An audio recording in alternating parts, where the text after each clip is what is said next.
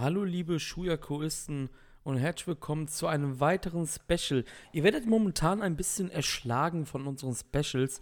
Das hat übrigens zur Folge, ähm, dass New Japan Fantastica Mania veranstaltet und wir uns das nicht anschauen. Das haben wir, glaube ich, schon mehrfach thematisiert, dass wir uns das nicht anschauen. Und da noch eine ganze Menge anderer Promotions momentan zu Werke sind, haben wir uns entschlossen, da ein bisschen Gas zu geben.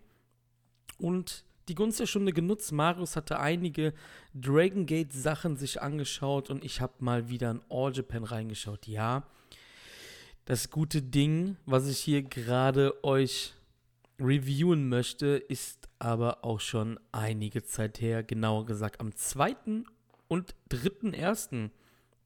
gab es Shows von All Japan in der Korakuen Hall.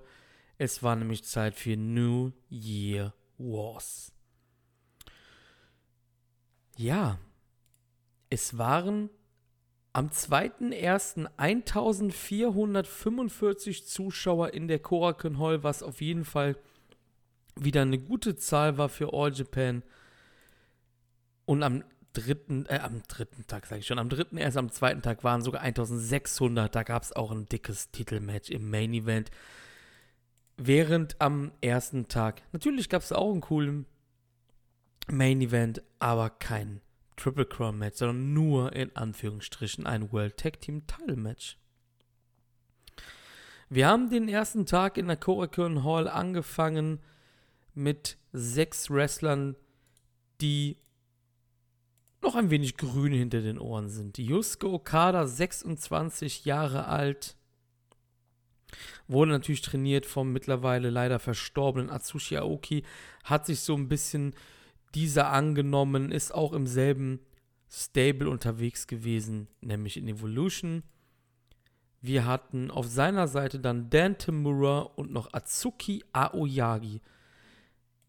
Beides Jungspunde, beides beide 20 Jahre alt. Ähm, wenn ihr japanisches Wrestling verfolgt, wisst ihr eigentlich schon, worauf ich jetzt hier hinaus möchte. Sie haben natürlich verloren. Im anderen Team unter anderem Akira Francesco, Danny Jones und Rising Hayato. Rising Hayato ebenfalls 20 Jahre alt, minimal erfahrener als seine Gegner Tamura und Aoyagi. Tritt meistens, ähm, also beziehungsweise zuletzt eher bei All Japan auf. Hat keinen festen All Japan-Vertrag, hat auch schon für Dragon Gate, Big Japan, Noah und Co. gekämpft. Auch die, die hier sogar. Danny Jones könnte man vielleicht aus England kennen, er ist aber ein Waliser, sieben Jahre schon dabei, 24 Jahre jung erst, hat in diesem Jahr Auftritte für All Japan angekündigt, sein erster sogar quasi bei New Year Wars. Danny Jones, sonst bekannt eher für Kamikaze Pro, Attack Pro Wrestling, war auch schon mal bei Progress. Da hat es dann irgendwie jetzt momentan nicht so geklappt. War bei Revolution Pro zuletzt. Sogar bei der WXW mal hatte sogar ein NXT UK Match in Cardiff, in seiner Heimatstadt. Ein ziemlich talentierter Mann, der auch ähnlich wie Finn Balor auf eine Art Demon-Charakter, beziehungsweise er hat auf jeden Fall sich da ein bisschen was ja, beeinflussen lassen und kommt gerne mal geschminkt raus, sag ich mal. Akira Francesco, ich weiß nicht, ob ich schon mal über den gequatscht habe, denn ähm, ich hatte zuletzt All Japan aufgenommen, glaube ich, im September, da war das Royal Road Tournament. Und ich bin mir jetzt gerade nicht sicher, ob ich schon über Akira Francesco geredet habe. Der Mann ist aus Bergamo, 21 Jahre alt, wurde auch dort trainiert und hat jetzt in der letzten Zeit öfters für All Japan gekämpft. 2019 53 Mal und ist jetzt auch schon wieder am Start. Hat bisher noch keinen Titel geholt. Das wäre natürlich zu vieles Guten gewesen. Ähm, aber sie pushen ihn auf jeden Fall. Er hatte auch schon einige Singles-Matches. Er hat zum Beispiel gegen Tajiri im Sommer verloren. Da ging es um die EWA Intercontinental Championship und wer vielleicht aufgepasst hat jetzt, EWA, da klingelt es vielleicht. Ja, genau, das ist die European Wrestling Association, die Promotion von Chris Raber und Michael Kovac. Da war Tajiri Champion und hatte einen Titelkampf gegen Akira Francesco gewonnen. War auch letztes Jahr in der Junior Battle of Glory. Dort hat er einen Sieg geholt und zwar gegen Atsuchi Maruyama. Ja, Akira Francesco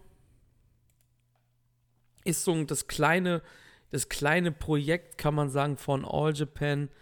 Ähm, er holt hier auch den Sieg mit einem Cradle an Yusuke Okada. Und das dürfte eigentlich der größte Sieg von Akira Francesco sein. Anschließend gab es dann ein weiteres Six-Man-Tag-Match zwischen Jake Lee, Naoya Nomura und Fuminori Abe auf der einen Seite gegen Jun Akiyama, Takao Omori und Black Mansore. Ein völlig solides Match, ohne große Ausreißer nach oben. Man hat sich unterhalten gefühlt. Ähm, ja, was soll man sagen, wenn Blackman Souré dabei ist, dann wird es immer ein bisschen, ja, bisschen lustiger, sage ich mal. Ähm, Jake Lee hier schafft es nach seinem Backrock Suplex Blackman Souré zu schultern und wärmt sich damit auf für den morgigen Tag, denn da geht es ja gegen Kento Miyahara um die Triple Crown Championship. Als nächstes Überraschung, wieder ein Six-Man-Tag-Match. Ähm, und wir haben Gäste da. Gäste von Big Japan. Der Great Kujika. Ja, der Mann wrestelt auch mit 77 Jahren noch. Lasst euch das auf der Zunge zergehen. Der Great Kujika, der Gründer von Big Japan Pro Wrestling, teamte zusammen mit seinen Promotion-Kollegen Abdullah Kobayashi und Frank Atsushi. Und diese trafen auf Masanobu, Masanobu Fuji, ebenfalls nicht, ja, wirklich jung. Tajiri, den wir eben schon angesprochen hatten. Und den Great Sasuke, den wir zwei Tage später im Tokyo Dome gesehen hatten. Ja, ihr könnt euch vorstellen, dass das jetzt nicht das exciteste Match des Abends war, wenn hier ein 77-jähriger Mann involviert ist und mit Fuji ein 66-jähriger Mann. Der Sasuke ist auch nicht mehr wirklich der Jüngste, hat aber noch einige solide, ähm, solide Dinger drauf. Ja. Es war nichts Großartiges. Also, wenn ihr die Show, aus, Show euch anschauen wollt, ihr könnt das ruhig skippen. Nichts Großartiges. Am Ende gibt es dann ein Inside Cradle von Tajiri gegen Frank Asuji. Und ja. Ein nächstes Six-Man-Tag war dann mit Geschichte. Danach gab es eine sogenannte New Year Battle Royal die dann Danny Jones gewinnen konnte nach siebeneinhalb Minuten. Wer außerdem noch dabei war, unter anderem Akira Francesco, Atsuki Aoyagi, Black Mansure, Chikara, Dentamura, Fuminora Abe, Jake Lina, Oya Nomura, Osamu Nishimura, Rising Hayato, Takao Omori und Yusuke Okada. In der Battle Royale konnte gepinnt werden und so war es dann auch, dass Danny Jones Blackman Souré nach dem Falcon Arrow pinnen könnte. Danny Jones ist ein interessanter Kandidat für die Zukunft. Lasst es euch auf der Zunge zergehen. Das wird passieren. Ich kann es auf jeden Fall sehen in der Junior-Division. Danny Jones ist ein Junior. Er wiegt 88 Kilogramm laut seinem Profil. Ähm, das ist natürlich die Grenze zu den Schwergewichten ist zu groß. Und eine ziemlich coole Story ist, also eigentlich, was heißt coole Story? Ist ein bisschen nerdig natürlich, ne? Aber ähm, ich weiß nicht, ob ihr das wisst. Ich vielleicht die meisten nicht. Ich spiele ganz gerne Total Extreme Wrestling 2016. Das ist ein Wrestling Manager, den man sich halt für, ich glaube, 30, 35 Euro kaufen kann. Kann man halt Promotions spielen. Du bist halt wie beim Football Manager, du spielst aber halt eine Promotion. Ich habe mal mit All Japan gespielt und hatte da dann Danny Jones rübergeholt, noch bevor er hier rübergeholt wurde in echt. Und habe ihn auch in der Junior Division zu einem Titelmatch nach einem Jahr gepusht. Und die Junior Division bei All Japan braucht frisches Blut.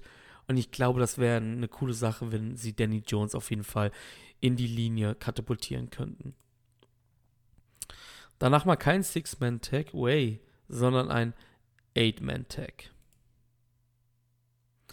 Izanagi, also Atsushi Maruyama quasi, Lukas Steele, Shigehiro Irie und Utamaro.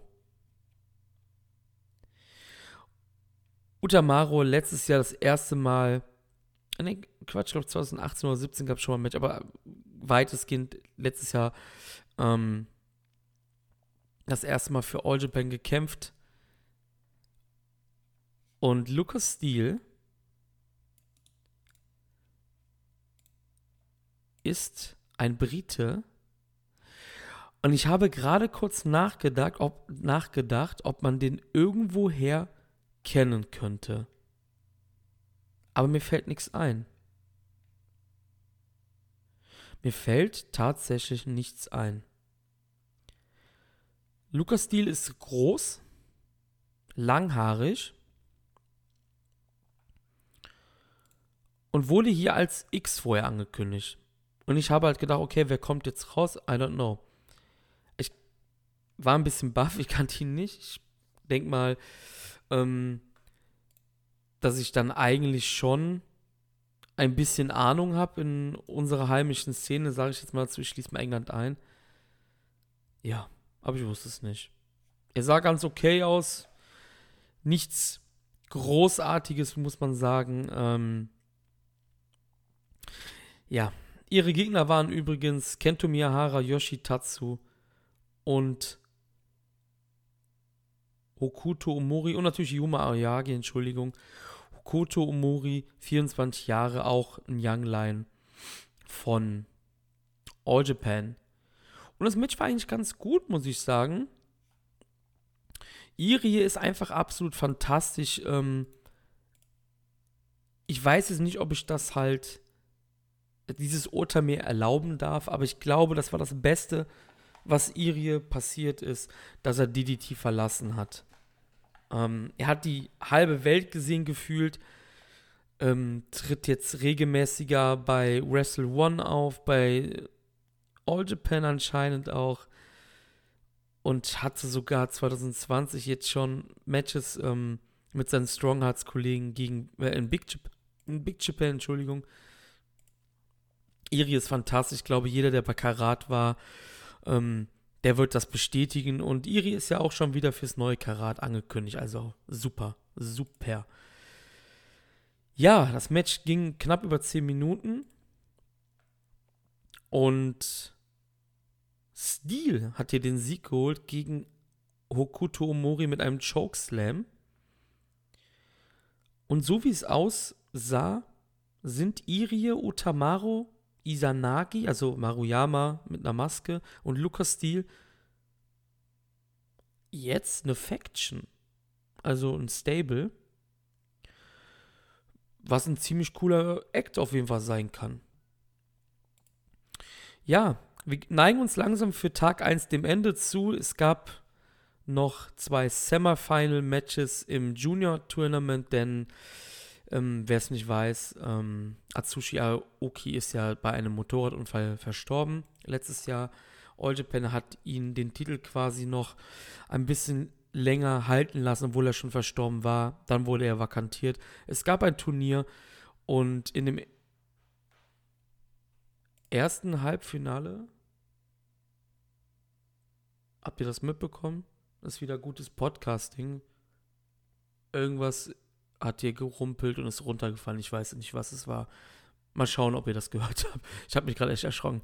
Dem, Im ersten Halbfinale waren Hikaru Sato zugange mit Kagetora.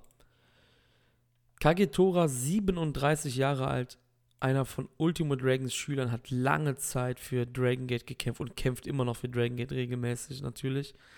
Und er war hier in dem Match, also man kann auch sagen, ähm, dass in dem anderen Halbfinale war noch ein Dragon Gate Mann mit Susumu Yokozuka und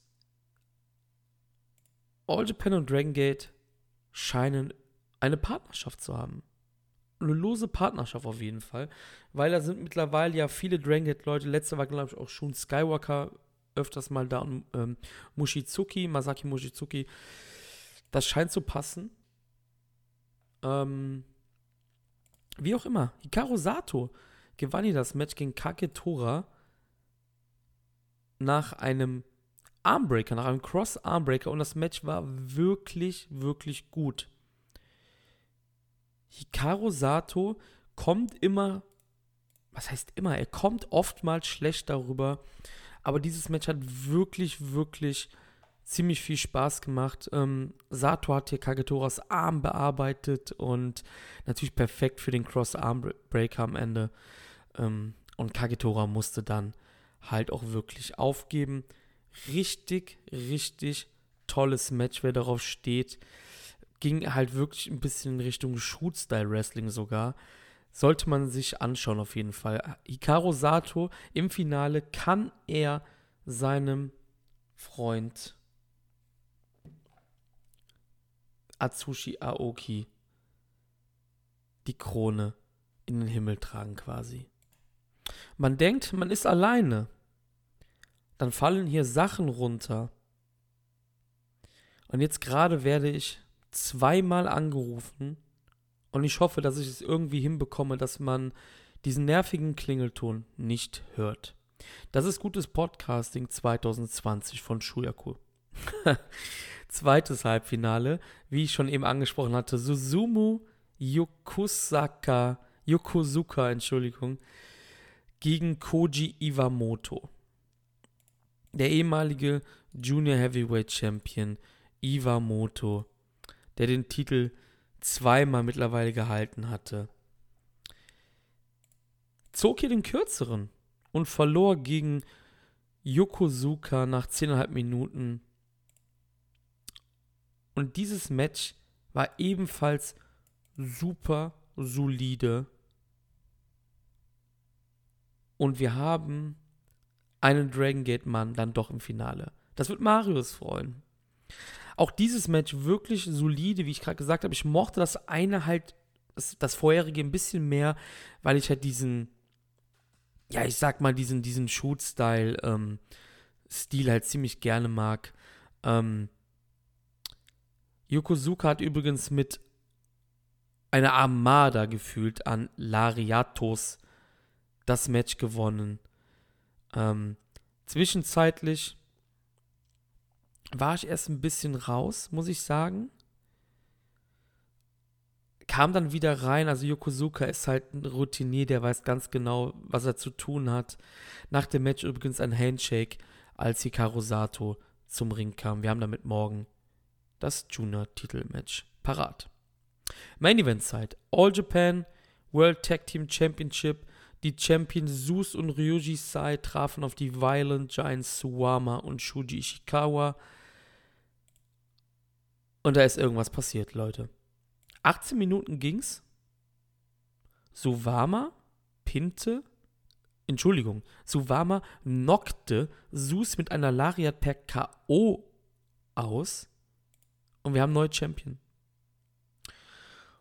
Und Sus sah so aus, als ob er wirklich Knockout war.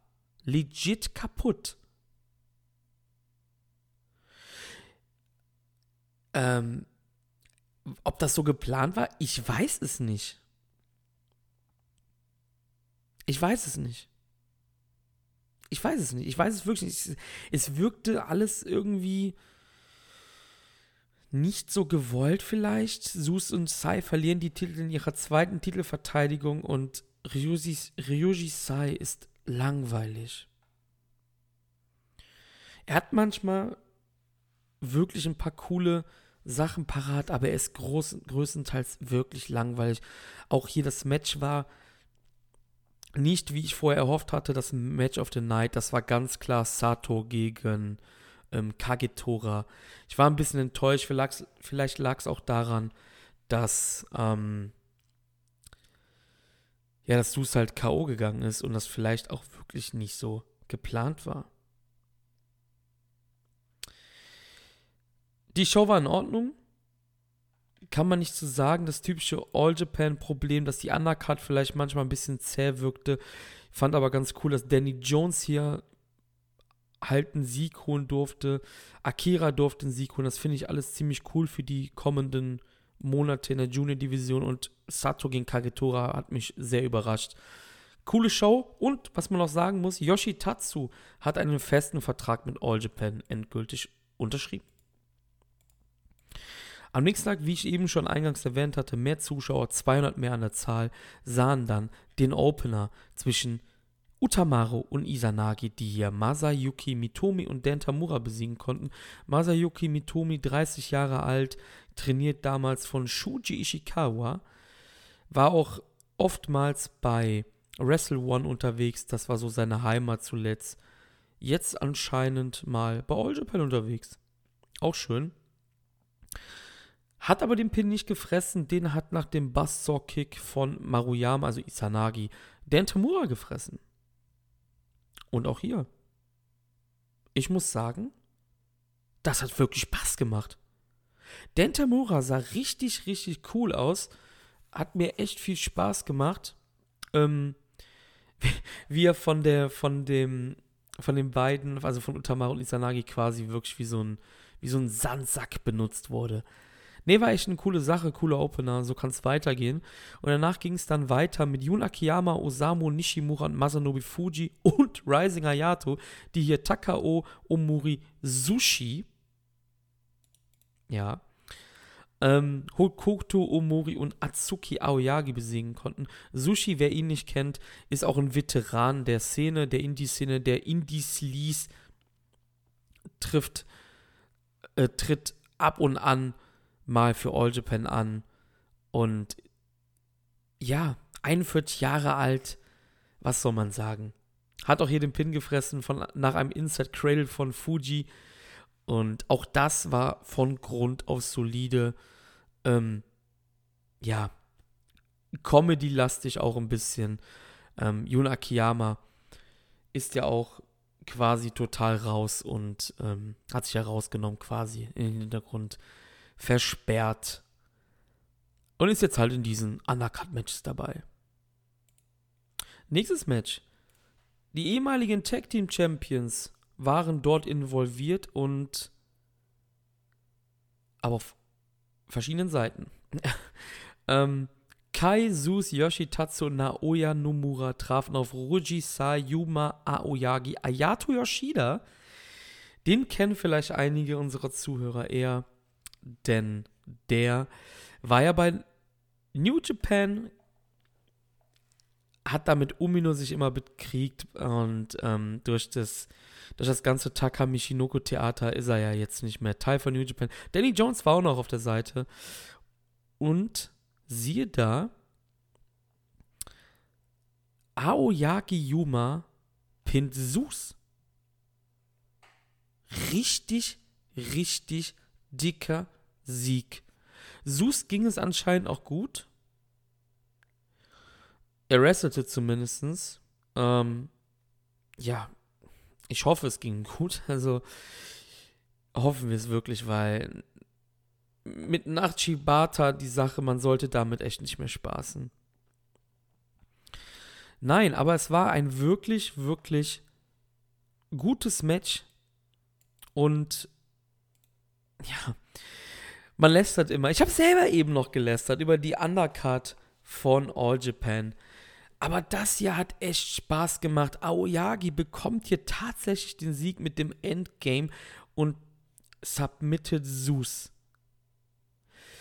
Yuma Aoyagi wird in diesem Jahr auf jeden Fall irgendwas Cooleres machen als zuletzt. Also davon kann man auf jeden Fall ausgehen, wenn er hier Zeus zur Aufgabe zwingt. Danach gab es Koji Wamoto und Fuminore Abe und Akira Francesco, die Kagetora, Black Mansuri und Masahiro Takanashi besiegt haben. Masahiro Takanashi, ein DDT-Wrestler, 36 Jahre alt, auch von Ultimo Dragon trainiert worden. Yutaka war der Finisher von Akira, den Black Mansure hier fressen musste. Und auch dieses Match hat sogar noch das vorherige in den Schatten gestellt. Ja klar, es gab wieder Black Mansure Comedy, aber Akira Francesco ist wirklich gut und Kagetora ja sowieso. Die beiden haben es wirklich rausgerissen. Akira sollte wirklich weiter gepusht werden. Und er schaffte das natürlich auch hier mit seinem Finisher, wie ich eben schon gesagt habe. Und ist das nicht eigentlich schon der perfekte Setup? Wenn Akira hier gewinnt, könnte er vielleicht der erste Challenger des neuen Champions sein? Wäre vielleicht eine Maßnahme. Im nächsten Match gab es ein Tag Team Match Shigehiro Irie und Lucas D besiegten hier Shuji Ishikawa und Yusuke Okada nach dem Stil schon wieder Shuji besiegen konnte. Nicht Okada fraß, sondern Shuji. Auch hier kann es sein, dass es bald Irie und Steel gegen Ishikawa und Suwama geben wird. Auch dieses Match wirklich gut, von Grund auf solide.